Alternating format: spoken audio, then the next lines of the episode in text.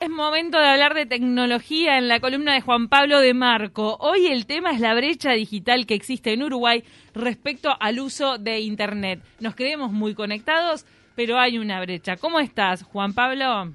¿Qué tal? ¿Cómo estás, Camila? Un gusto. ¿Cómo andan? También está tú, que acá lo que pasa es que se está comiendo un, un, chor- eh, un chorizo, iba a decir. Te está comiendo un bizcocho. Una, un bizco- una galletita integral con jamón. Ah, perdón, decir ordinaria. bizcocho. Ta, ta, ta. Hola Juan Pablo, ¿por qué me ignoraste? Todo, todo muy saludable por ahí, ya veo. Acá es todo muy light, ¿sabes? sí. Muy light, sí. Muy light. Preparando el fin de semana, ¿no? Es por el fin de semana. Haciendo la previa para el fin de. Bueno, en realidad eh, acá en Uruguay nos creemos como bastantes, como, como muy usuarios de Internet, ¿verdad? Es como que es algo que, que creemos que, que, que, que, bueno, que existe una acción tan masiva que, que no hay brecha de ningún tipo, pero vamos a ver que hay algo parecido a una brecha. ¿Ustedes tienen en conciencia cuántos usuarios hay de Internet en Uruguay? ¿Cuántos usuarios activos puede haber? A ver, ¿cuántos? Pero se contabiliza, por ejemplo, en una oficina. Eh, no Ah. sé cuántos usuarios es la oficina en sí, un usuario o son 100 empleados los usuarios. Eso me queda como... Pero está. No, no, en realidad yo me refiero más a- en términos de, de cuánta gente se conecta a Internet en Uruguay. Claro, gente conectada, listo. Claro. Personas.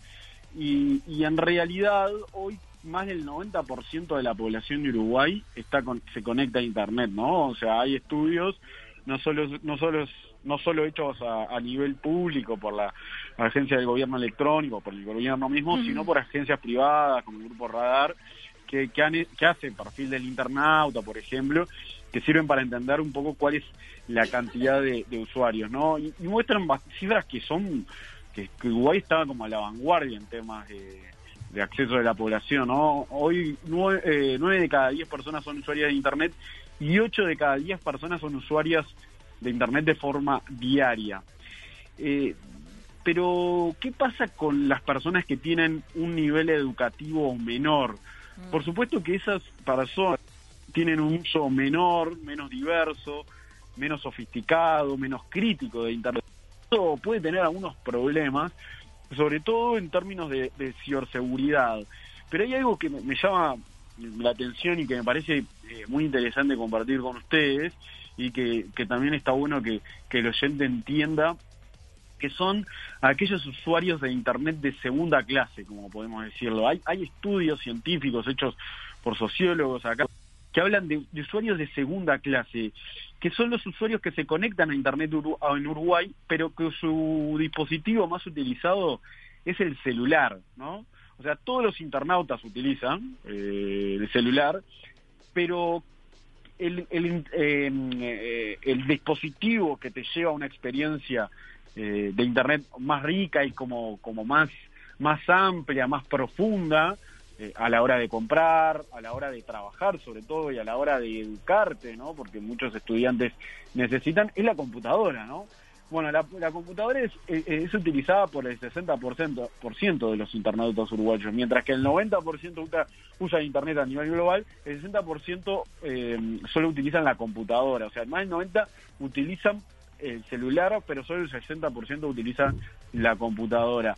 Y esto puede parecer algo bastante banal, pero no es, no es eh, banal porque, claro, las personas cuanto más acceso a, dispositivos tengan, mejor uso van a tener de, las computadoras. Y si bien hay celulares con mejores prestaciones, de hecho hay marcas que mm, han lanzado productos con muchísimas capacidades cuanto a los dispositivos móviles, siguen siendo la computadora lo que le da como un mayor eh, uso, experiencia de, de- de lograr eh, Internet con, con- mayor capacidad, digamos.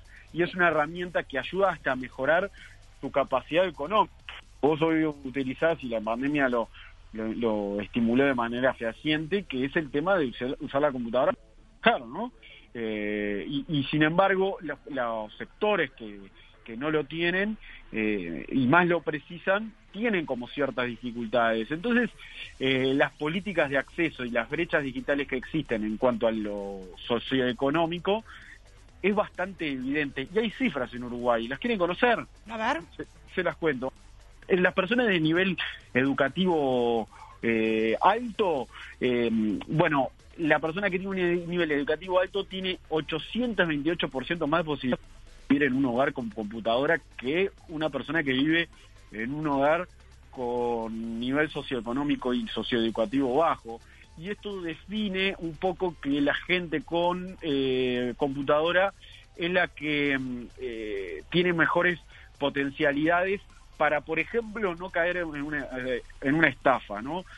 Uno, una de las, de, las estadísticas y de los estudios marcan que a menor nivel educativo, mayor posibilidad de responder de manera positiva a una estafa. Estos son algunos estudios científicos que les recomiendo mm. investigar un poco que ha hecho Matías Dodel, es un sociólogo uruguayo que está muy entusiasmado y como que se eh, enfatiza mucho en el tema de cómo impacta la tecnología en la vida de la gente acá en Uruguay y, la, la ciberseguridad de lo que dice él, o estar seguro en Internet, es una ventaja de quien tiene más recursos en Internet. Es decir, si vos sabés mandar un correo, sabés descargar un archivo en Internet, sabés utilizar las redes sociales, sabés utilizar tu cuenta bancaria en Internet, bueno, obviamente hay, eh, a nivel probabilístico hay más posibilidades de que no caigas en una ciberestafa. Ahora, si no tenés muchas habilidades, bueno, hay algún problema, ¿no? En ese sentido.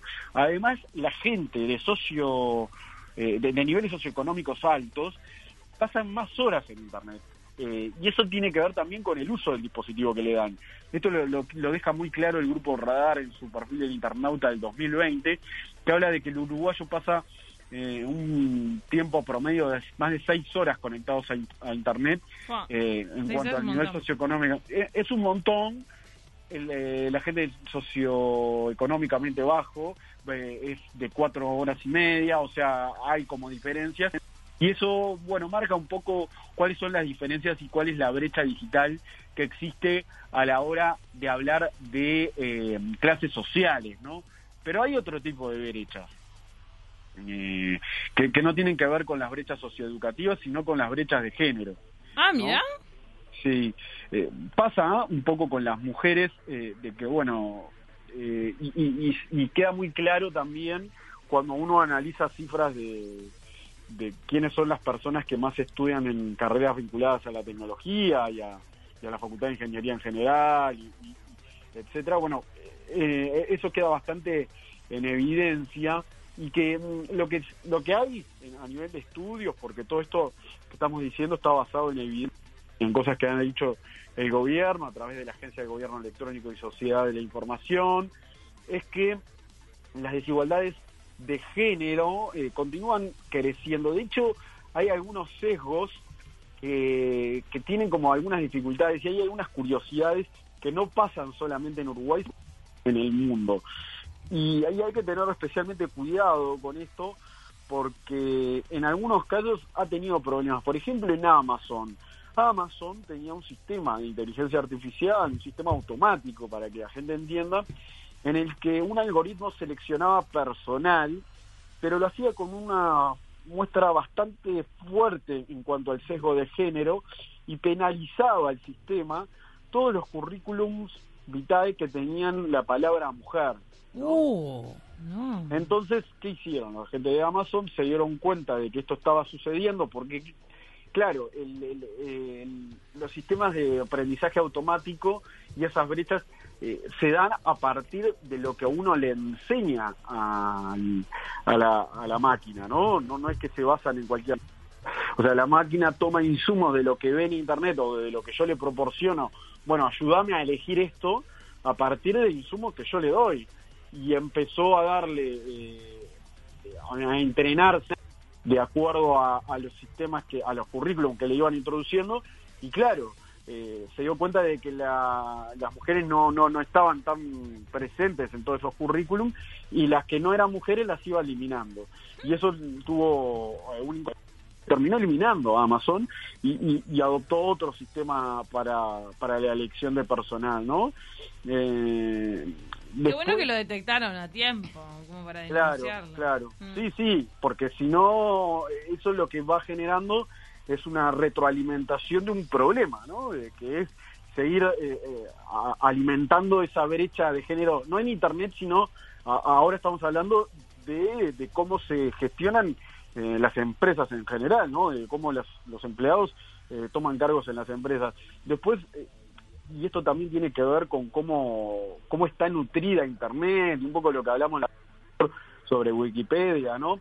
Hubo un algoritmo, esto es bastante interesante también, un algoritmo entrenado con texto tomado de Internet, asociaba nombres femeninos como Sara, eh, con palabras atribuidas a la familia, tales como padres y boda. En cambio, los nombres masculinos como John, esto es, obviamente es un estudio de Estados Unidos, tenía asociaciones con palabras atribuidas al trabajo como prescripcional y salario. Entonces, también esto te marca un poco de cómo Internet eh, está como bastante, eh, se, puede ver de manera clara eh, de cómo Internet tiene estas cuestiones bastante divididas en, en cuanto al sesgo, ¿no? Y, y, y, bueno, y cómo no, no es importante también entender de, de, de las brechas que hay incluso en cifras, si uno habla de la proporción de mujeres que utilizan Internet en todo el mundo, cifras globales en 2019 hablan de que el 48% de los usuarios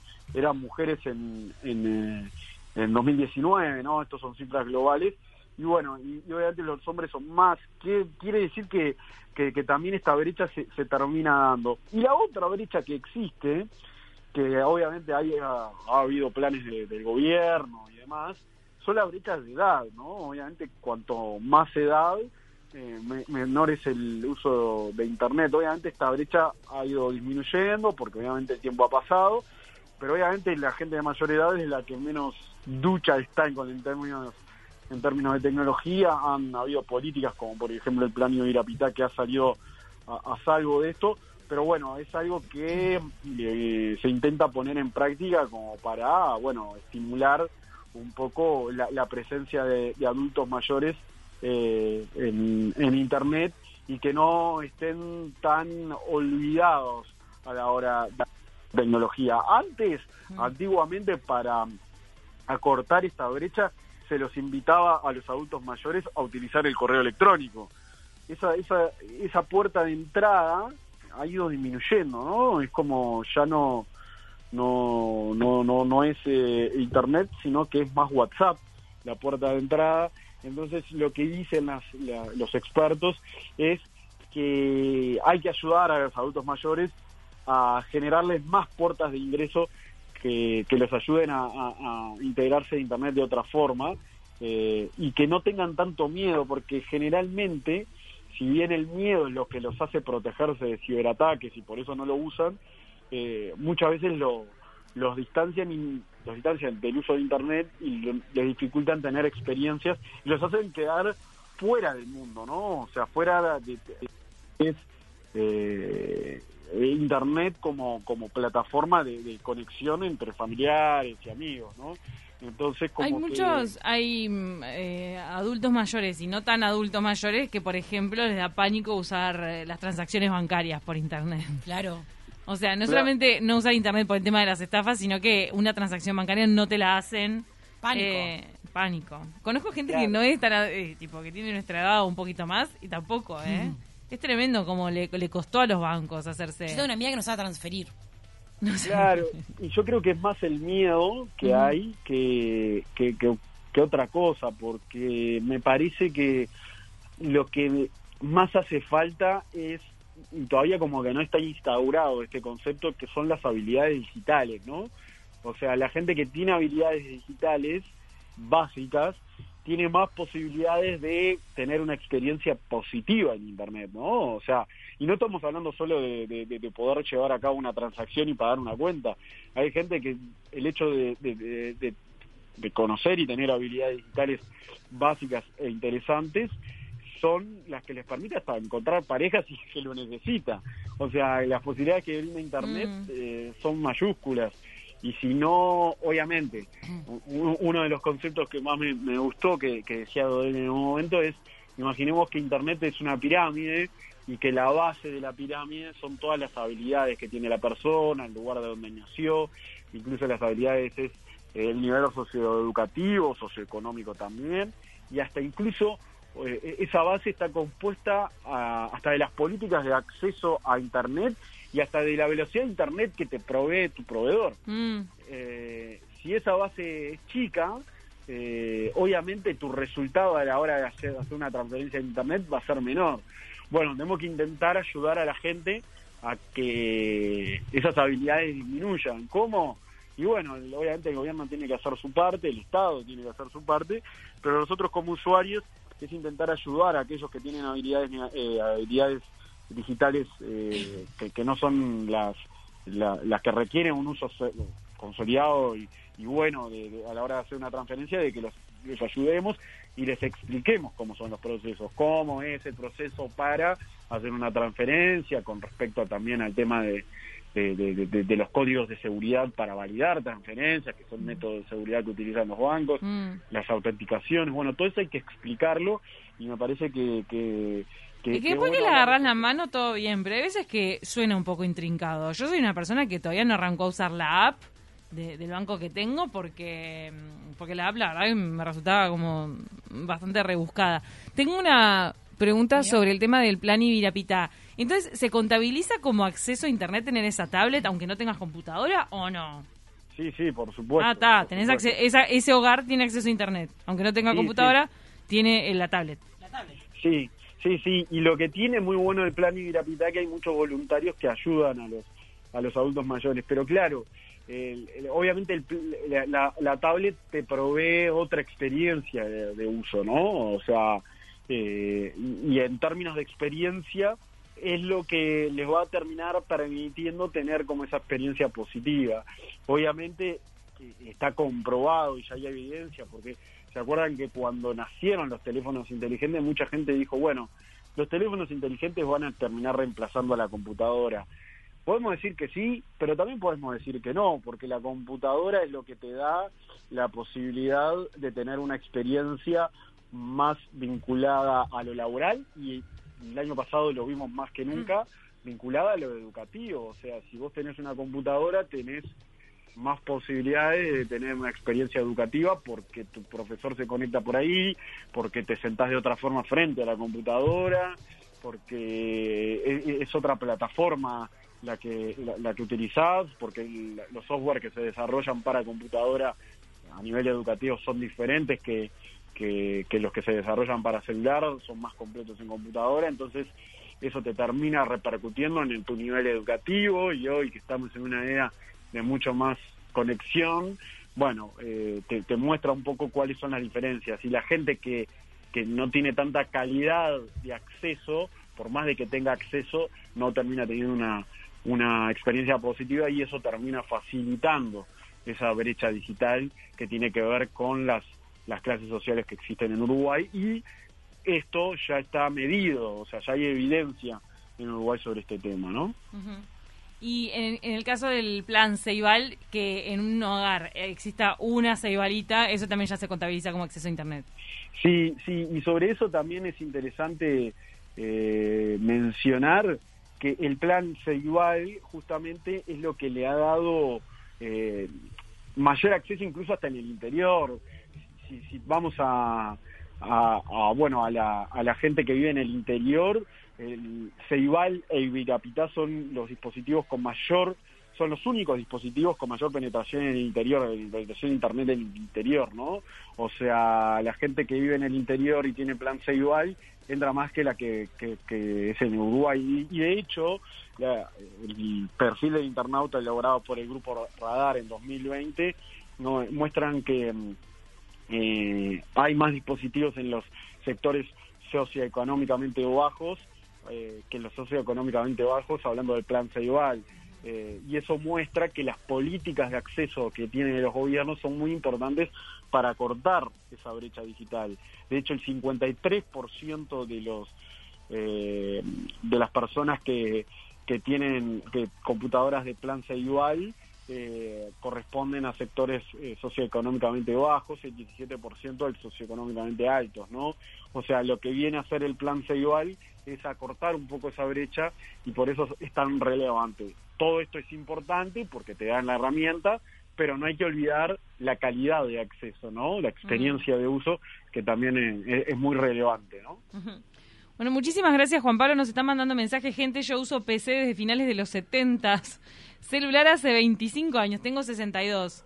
Voy a los bancos y además oficinas o comercio. Eh, no por burro necesito tener contacto humano. Quizás estoy caduco pero feliz, dice Norberto BH. Bueno, conozco un montón de gente que tiene que ir hasta el banco. Mm, En mi Sí. caso, yo no uso la app. O sea, hay gente, que, hay gente que no está del todo llena de, de- O sea, no está totalmente zambullida en este mundo digital. No te preocupes, Norberto. Viva la tecnología humana, dice. Totalmente. Lo que pasa es que lo que ha venido a hacer la tecnología es a reemplazar procesos bastante autónomos que hacían los seres humanos y es, eh, eh, creo que también es bueno eh, entender un poco esa lógica porque el mundo se está dirigiendo hacia ahí y por más de que lo humano siga siendo el vínculo más eh, estrecho y, más lindo desde el punto de vista social y hasta cognitivo y de salud, obviamente hay algunas tareas que se vuelven necesarias hacerlas eh, en el mundo digital y acortar un poco esas brechas me parece que es responsabilidad del Estado y también responsabilidad de los usuarios y, y- y también de, de, de no, me parece que también como, como reflexión esto, ¿no? Porque a veces la gente que no está tan ducha en la tecnología ella está estigmatizada en algún punto. Y me parece que está bueno tener como ese espíritu colaborativo de, de ayudar a la gente que, que no, no, no puede estar tan, tan, tan entrenada en este tema y, y bueno, me parece que es saludable esto, ¿no? Muchísimas gracias, Juan Pablo de Marco, por esta columna de tecnología. La verdad que interesantísimo conocer estos datos. Y que hay Dale, gente que está estudiando eh, lo de la brecha digital. Totalmente. Bueno, un placer y muchísimas gracias a ustedes. Gracias.